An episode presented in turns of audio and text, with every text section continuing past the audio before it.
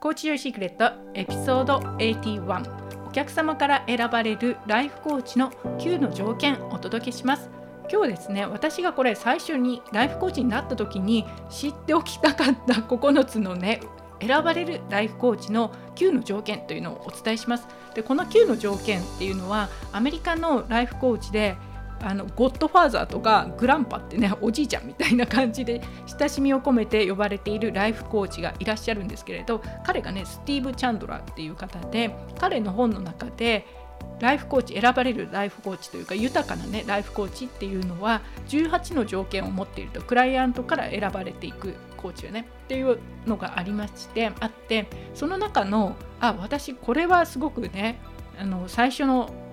特にビジネス始めたばかりのコーチにはすごく大事だなと思う9個18言ってたらね時間かかるので9個だけ絞ってねお伝えしたいと思います。はい。こんにちは。今日もライフコーチのビジネスポッドキャスト Coach Joy Secret を聞いていただきありがとうございます。パーソナリティは元遺伝子研究者でアメリカのトップコーチングスクール The Life Coach School 認定マスターライフコーチありがとうこです。この番組は社会貢献をしたい才能豊かなライフコーチやビジネスコーチが挑戦し成長し続け影響力を高めることを目指しています。今日からできるコーチングビジネスマインドセットを毎回一つお伝えしています。あなたの人生とビジネスが夢より高く飛躍するきっかけになれば嬉しいです。では今日も最後までお楽しみください。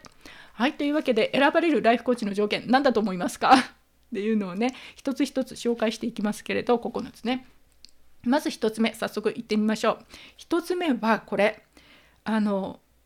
自分のコーチングのコンセプトではなくて体験を売るっていうこと。これはもうね肝に銘じてください。コンセプトを売ってるんじゃないと体験を売りましょう。よく私はコーチがねコーチを売るんじゃないよってコーチングを売ってるんじゃない結果を売ろうとお客様の結果を売るといいですよっていうふうにねお伝えしてるんですけれどそれと割とね近いものでコンセプトを売るんではなくて体験を売ろうとコンセプトを売るっていうのは特にあの、ね、コーチングスクールで習ったばかりの初めてコーチになったばっかりの方っていうのはやりがちなんですよね。コンセプトっていうのは例えばあのポジティブシンキングになりましょうとかあと自己肯定感を高めましょうとかそういうコンセプトですいわゆるそれはね、うん、そっちを主に売ると体験ではなくて結果ではなくてでこれはもうマーケティングの中で言うとすごい常識的に言われていて有名な本マーケティングの本ありますよね。あのドリルを売るなら穴を売れっていうね あれと同じ発想ですね。ドリルを売ってるんじゃなくて穴を売っているんだと。で皆さんのライフコーチとかビジネスコーチもそうですけれど自分のコーチングにとってじゃあ穴は何かお客さんが欲しいのは穴なんですよね。それが何ですかと穴を売ってますかっていうところでいくらね一生懸命あのコンセプトを売るっていうのはこのドリルの場合で言えばこのドリルは重さがいくらでとか何回転してだとかあのねこううんそのね穴の大きさはいくらでとかこの穴を作る時のこの何ドリルのところがなんとか金属でできているからとかそういうことを一生懸命言っててもお客様買わないですよね。一体お客様が欲しいのはうちの壁にこのうちの壁とか木とかね何でもいいんですけどそれに自分が欲しいサイズの穴が開けられるかどうかと穴を開けたいんですっていうことで穴をちゃんと売らないとその穴できますよってその一言その体験があのお客様にとっては必要なものになって欲しいものなんですよね。でこれすごくねあのライフコーチ私ビジネス教えてもいたんで分かるんですけれどほとんどの方ができないんですよ。体験を売るとか結果を売るっていう自分がね穴が何かが分からないっていう状態がすごく多いので早くというか自分が何を売っているのかお客様にとっての穴ですよねコーチングにとっての体験と何かこれをできるだけ早く言語化することが選ばれるコーチのもう必須条件と言ってもいいですね。コンセプト売っていたらなかなか選ばれないですでなぜかっていうとあとコンセプトってみんな一緒に聞こえるからね。他の方ともう同じようなことを言ってたりするので選ばれるかって言ったらあのその他大勢に埋もれてしまうというのがあるので早くね穴を見つけましょう。という話ですね。はい。じゃあ選ばれるコーチの9つの条件2つ目っていうのはあの信じてることとか自分を信じるんではなくて確信を持つことを伝えると。これもね大変です。最初はね。あの特にビジネスコーチの方っていうとまだねあの成り立ての時っていうのは本当に自分の方法でできるのかわからないとかこれでいいのかわからない。自分自身も疑ってたりすると。そういう状態で売っててもそれは誰からも選ばれない。当たり前なんですよね。私は信じてます。私はできると思います。っていう状況だとそれは難しいです。そうではなくてちゃんと自分ができることやったこと事実として伝えると。その確信があること。これは私はできますよと。お客さんが例えば私の場合だったら全くね自信がない状態からあのすごい人目を気にしていって何をするにもねできないできないって言ってる状態からあ私は今の私でいいんだって分かって初めてねこう自由にやりたいことをやり始めました。ビジネスを立ち上げましたとかね。あのこうお客さんがなりましたっていうもうその確信ですよね。それを伝えると。もう事実としてお客さんが例えばあのビジネスを教えて、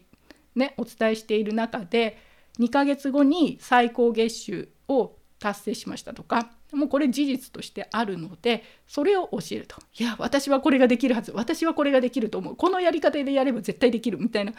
自分を信じなきゃいけない。一生懸命信じ込ませなきゃいけないものを売ろうとしてもそれはお客様に伝わりますよっていう。そういう状態で選んでもらおうって言ってもなかなか選ばれません。なので自分がやったことできたこと事実として100%確信のあるもの、まあ、事実は100%になりますよね。それを伝えるっていうのが2つ目ですね。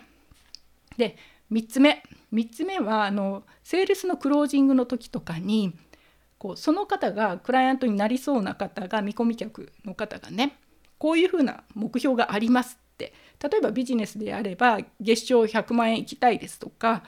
将来的にはね年商で1,000万円超えたいですだとか1億円稼ぎたいですとかいろんなこと言われるんだけどそのまんまじゃあの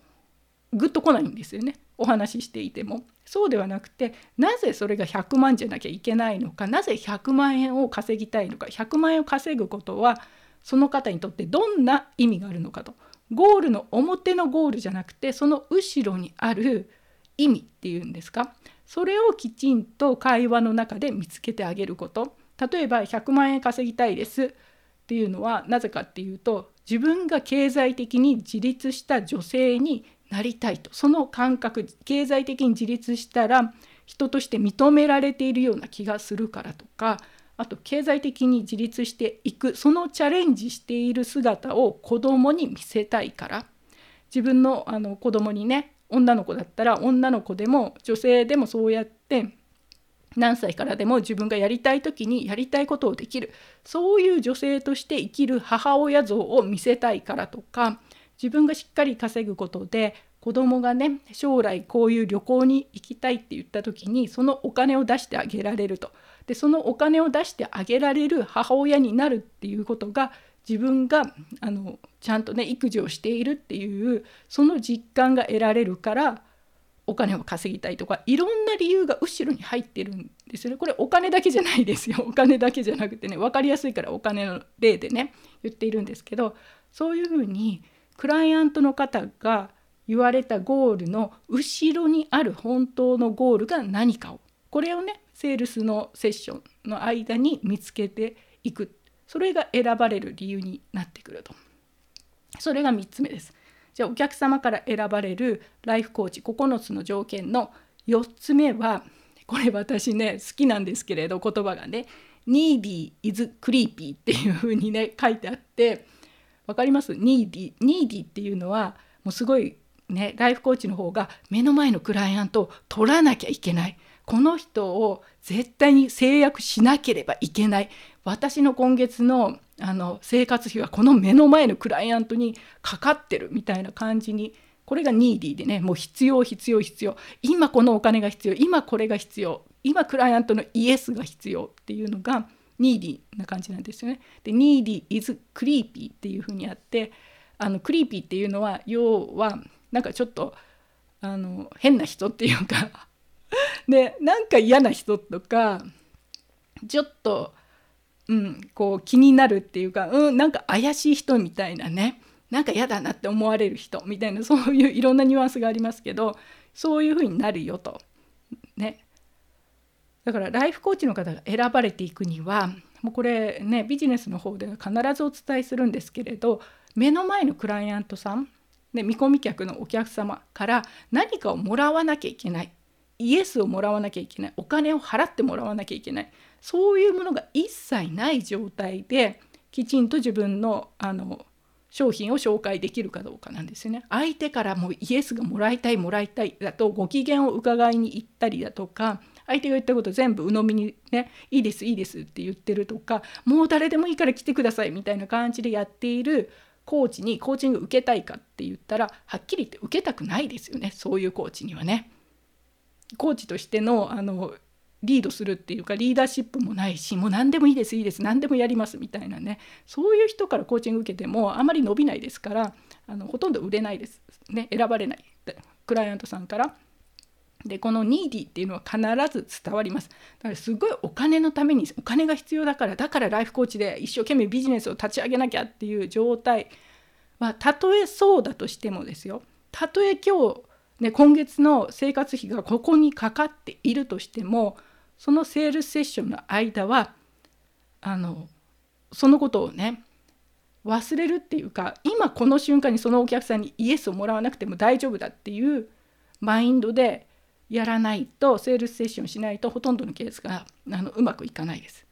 ね、でもしくは本当にお金が必要であればライフコーチやビジネスコーチじゃなくて他できちんとお金を稼ぐと。まず自分ができることでその生活費なり何なりを稼いで今このお客さんから目の前のお客さんからイエスは必要がないと。もらわなくていいですっていう状態にしてからあのセールスをするかもしくはマインドセット整えた上でこれちょっと難しいんで一人で自分でやる方はね整えてこのお客さんからノーってもらっても大丈夫だと。私は何も必要じゃないっていう状況になってセールスをするかどちらかしかないんで一生懸命お金のためにお金のためにっていうのを考えている方もう早く売りたいです。早くセールスがしたいです。早くあのライフコーチとして独立したいですっていうふうにお金を一生懸命追いかけてる方はだから選ばれなくなるっていうことが起きるのであのそこはね頭の中クリアにしないと難しくなってくると。で自分でできない方は本当コーチング受けられた方がいいですこれはね。はいこれが4つ目でした。じゃあ選ばれるライフコーチビジネスコーチの条件9個目9個あるんですけどそのうちの5つ目でこれはあのイエスやノーをもらう時にニュートラルでいるということですね。で難しいんですよ皆さん これも最初はね。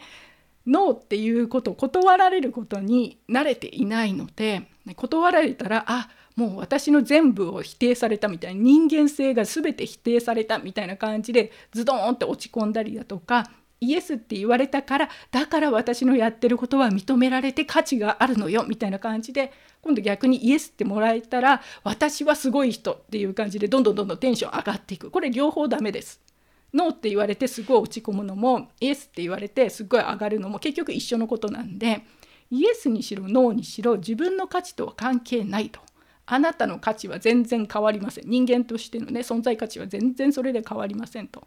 いう形で相手がイエスと言ってもノーと言っても自分自身が揺るがない。ですね、まあ、ノーと言われたり多少ショックは受けるけどそれでおしまいになると。ああだから私は悪いんだとかだから私はもう人気がないんだとかああもう私のビジネスはこれでおしまいだみたいなことにはならない。そういうのマインドドラマっていうんでいらないんですよねそういうのはね。でそういうふうにあのイエスやノーどちらに対してもニュートラルに受け取れるようになる。これも最初は難しいと思います。はっきり言って。私も最初からできたかっていうとできないので大丈夫ですよ。できなくてもね。ただそれをずっとやっている間は選ばれる人になっていかないのであの特にね脳が嫌い脳と言われたらもう絶対に嫌だとか脳と言われたことに対してものすごいいろんな意味付けをしてしまう。私はなんかねあの選ばれてないだとかあの、ね、自分のバカにされたとかそういうのがうわっとマインドドラマですよね。がひっついてくる方は頭の中をねコーチング受けるなりしてもしくは自分であのセルフコーチングをしてクリアにしないと選ばれるようにはならないです。で脳が嫌な方っていうのは脳をね断られるのが嫌な方は断られることを避けるために売ろうとしなくなるんですよね。だから脳一つが嫌な方は一つのイエスも得られないという状況になります。イエスっていうのは本当に脳が10個10個とかね9断られる中で1つイエスがあるとかそういう状況なのであのそれだけね断られるっていうことに許容できない間はイエスもちっちゃくなるこれ当たり前のことが起きるんだけど最初ちょっと大変です。そうは言っても断られるのは嫌だからねみんなね。うん、でそういうところであのコーチを受けられているとマインドセットがちゃんと整うと。脳断られても大丈夫になっていくと。いうのがあります。これが5つ目ですね。で6個目あの今のねこうマインドを整えるっていうところと共通っていうかあの関連してるんですけれど6個目はコーチングを受けるコーチはコーチをつけてくださいともうこれ絶対です。コーチをつあの、まあ、はっきり言えばライフコーチ皆さんが選ぶ時にコーチングを受けてないコーチを雇ってないコーチは選ばない方がいいですはっきり言いますけど。うん、なぜかっていうと自分がコーチはねすごいです。ライフコーチすごいですよ。ライフコーチを雇うと私を雇うとあなたの人生こんなに変わりますよって言ってる本人がいやライフコーチにね投資するのはちょっと難しいんですよってそれはやりたくないんですっておかしいよね話がね。あなたそんなにライフコーチがいいコーチングを、ね、受ければ変わりますよって言うんだったらまず自分がライフコーチを雇ったらって 人に勧める前にあなた雇えばっていう話なのでライフコーチがねコーチコーチを雇っていないっていうのはすごくおかしな状況っていうんですか？それだけ自分はコーチングに対して効果を感じてませんって自分で言ってるようなもんだから必ず特にあの資格を取ったばかりの後っていうのはコーチングを受けた人の方がよりね自分のコーチのビジネスもうまくいくようになります。でなぜかっていうと一つはあのこれ本当に体験しないと実感として分かってこないんですけれど自分が受けたコーチングの深さっていうのが自分が提供するコーチングの深さそのものになると自分が深いコーチングのねで変わった体験がない人は相手に対してそこまでの深い踏み込んだコーチングがやっぱりできないできづらかったりするんですよね。でこれは本当にマスターあのライフコーチのトレーニングを受けてる時にすごく実感しました自分が深くそれそれだけ深くコーチングを受けるっていうのはあの受ける側のクライアントとしてもそれなりの心構えっていうのかな？オープンな気持ちになってないとできないんですけれど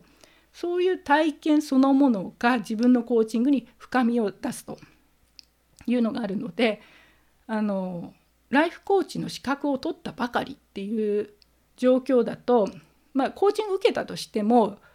生徒同士でのねあのコーチングの練習とかだったり全然深みとかない状況でねコーチングし合ってたりもするのでそれだとやっぱりトランスフォーメーションがすごい浅い状況というか表面的なもので終わる無駄にはならないし全然あのいいそれはそれでいいんだけれどまだねもったいないそこで終わってたらっていうのがあるので必ずコーチをつけると。で私もコーチを雇ってたりコーチングを受けれる環境には常にいるんですよね。何かあればすぐにコーチをつけれるっていうかコーチングを受けれますっていう状況にあるので常にそう頭の中をクリアにしているんですよね。でそういうふうに自分が自分自身がコーチングに対してきちんと投資をしているかどうかこれは本当あのライフコーチを選ぶ時には一つの基準にしたらいいです。あなたはコーチつけてますかって聞いてみたらいいです。でそれでつけてないとかたまたまその期間でつけてない時っていうのはあるんですよ年間でねどうしてだけど基本的にあの雇ってないですっていう方は選ばない方がいいと思いますそれは。うん、というのが6個目なのであとお客様から選ばれるライフコーチの9つの条件のうち7番目っていうのがあのこれはセールスセッションのあのちょっとしたねテクニックになるんですけれどセールスセッション終わる時の最後をお金の話で終わらないように必ずポテンシャル可能性の話で終わると。でセールスセッションはやっぱりお金の話が最後に来ますよねどうしてもね。で最後にお金の話で終わっているとその見込み客の方の頭の中ではこのコーチングのねこの料金を払えるかどうかとかこの料金は妥当かどうかとか私がこれから受けようとするコーチングにこの料金はね適正かどうかそういうことばっかり考えてそれでセッションが終わってしまうと。そっちの印象がねお金の印象がすごく強くなるので検討しますって言ったらお金のことしか考えてないみたいなそういう状態になってくるのでたとえお金の話をね振って最後それで終わりそうな時も必ず必ずです。可能性です。あなたがコーチングを受ければこういう可能性が人生でねこんな可能性が出てきますよとその可能性のお金があのコーチングのねお金になってくると投資額になるので必ずねあのポテンシャルっていうんですか可能性の話で終わるっていうこれすごい大事なポイントですよね。が7つ目かな。で選ばれるコーチの条件の9つのうち8個目っていうのはあの常にねお客様と自分の立場が逆転しないようにチェックするこれもねコーチになりたての頃は例えばね私のコーチングプログラム6ヶ月ですって言ったらその見込み客の方が「いや6ヶ月は長いんで4ヶ月ないですか?」とか「3ヶ月じゃできませんか?」っていうねこう言われた時に「あいいですよ4ヶ月にします」とか「あじゃあ3ヶ月にします」みたいな感じだと誰が誰のプログラムを作ったんだって言ったらコーチが作ったんじゃなくてもう完全にこれお客様がね 作られているっていう状況で逆転しますよね立場が分かりますかなんか。うん、だとかあのアポの取り方一つでもどっちが主導権を握ってリードしているのかっていうのはすごく大事です。でなぜかっていうとこう経験してくると分かると思うんですけれどいろんなお客様にね会っていると分かると思うんですがクロージングした時のそのセールスセッションでの会話の立場っていうのは必ずほとんどの場合その後のセッションに影響を与えます。なのであのクロージングする時にいろんなネゴシエーションをしてきたクライアントの方とかねあのスケジュールはこう変えてくれとかプログラムこう変えてくれとかいろんなカスタマイズを要求される方っていうのはコーチング受けられた後も常にそういう感じになります。いろいろ変えてくれああしてくれこうしてくれっていうふうに必ずなります。クロージングの関係がそのまま自分のコーチングの関係になると。でそれは決してねいい関係ではないっていうか一番効果的なコーチングを提供できる関係にはなってないもう逆転しちゃってるのでそれはいまいちねあのコーチとしても良くない状況なので必ず自分がコーチ目の前の方はクライアントっていうそのポジションですよね。それを逆転させないように気をつける。最初はね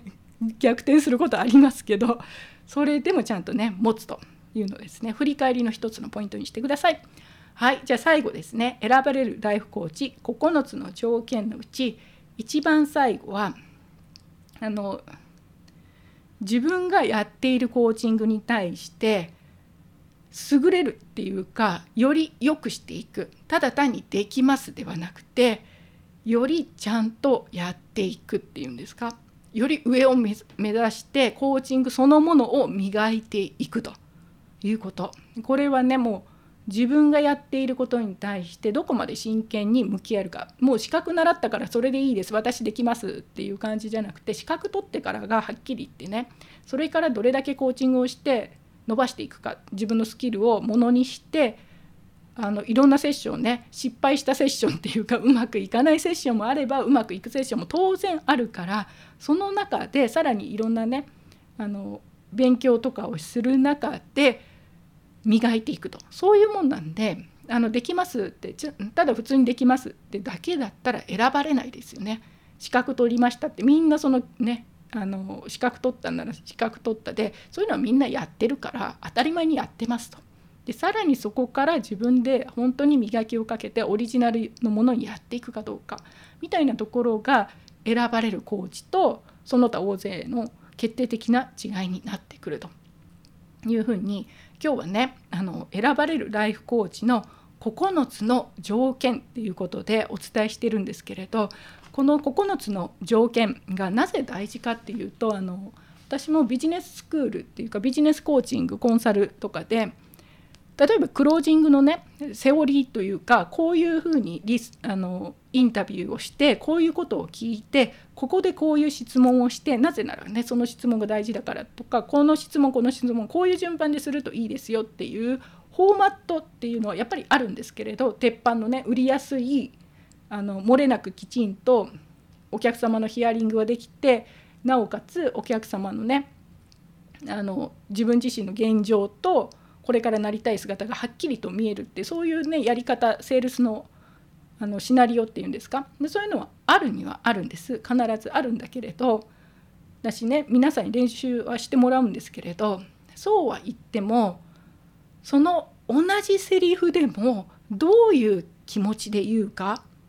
needy's creepy みたいな感じでね needy な気持ちでいくらやってもそれはシナリオの問題じゃなくて自分のマインドセットの問題だったりするんですよね。だしさっきの途中で言ったあのクロージングの最後がお金の話で終わってしまうんではなくて必ずポテンシャルの話にもう一度戻すとかこれはもうねお客様ごとによって違ってくるので自分で気をつけてないといくらシナリオはこうだからだからいいですっていう話じゃないんですよね。そういう意味であの単なるテクニックやノウハウを学んでもうまくいかない時とか結果が出ない時っていうのはこのね9つのあの選ばれるライフコーチの9つのことをきっちりやってるかどうか。もうコンセプトを売ってないかコンセプトドリルばっかり一生懸命ねこのやり方でやるといいですよってそういうのばっかり売ってませんかと。結果っていうか結果とかね体験を売ってるんじゃなくて。だとか needy's creepy だとか自分は信じてます。私は信じるできるできるって言い聞かせてるばっかりで言葉がね全然確信の持った言葉になってないとかね。そういうところをもう一度見直す。客観的に見直してみるっていうのが一つねポイントになるかと思います。まあ、一人でね自分で客観的に見直しができないとかマインドがまだねそういうビジネス選ばれるライフコーチになるマインドが整っていないとかあの自分はね資格は取ったけどまだコーチとして本当にこう深いコーチングを受けて変わるっていう体験がまだない方っていうのは是非ですね私でもいいですし他のコーチの方でもいいので必ずライフコーチをつけるっていうのをねやってみられると必ずあなたのビジネスっていうのは変わってくると思います。はいというわけでねあの私の方は個人コーチング今はやっているですけれどもうあと若干名ぐらいかなになりますのでもしねコーチを探している方興味のある方いらっしゃったらあのインスタの方からね DM もしくはメール、ね、メルマガに登録されている方はメール等でもいいのでそちらの方からお問い合わせください。はい、じゃあ今週もありがとうございました。今日も最後まで Coach Joy Secret を聞いていただきありがとうございます。今日の放送が面白かった役に立ったと思った方はレビューやサブスクライブして応援していただけると嬉しいです。取り上げてほしいトピックや質問などはお気軽にインスタの DM でお知らせください。では来週もまたお会いしましょう。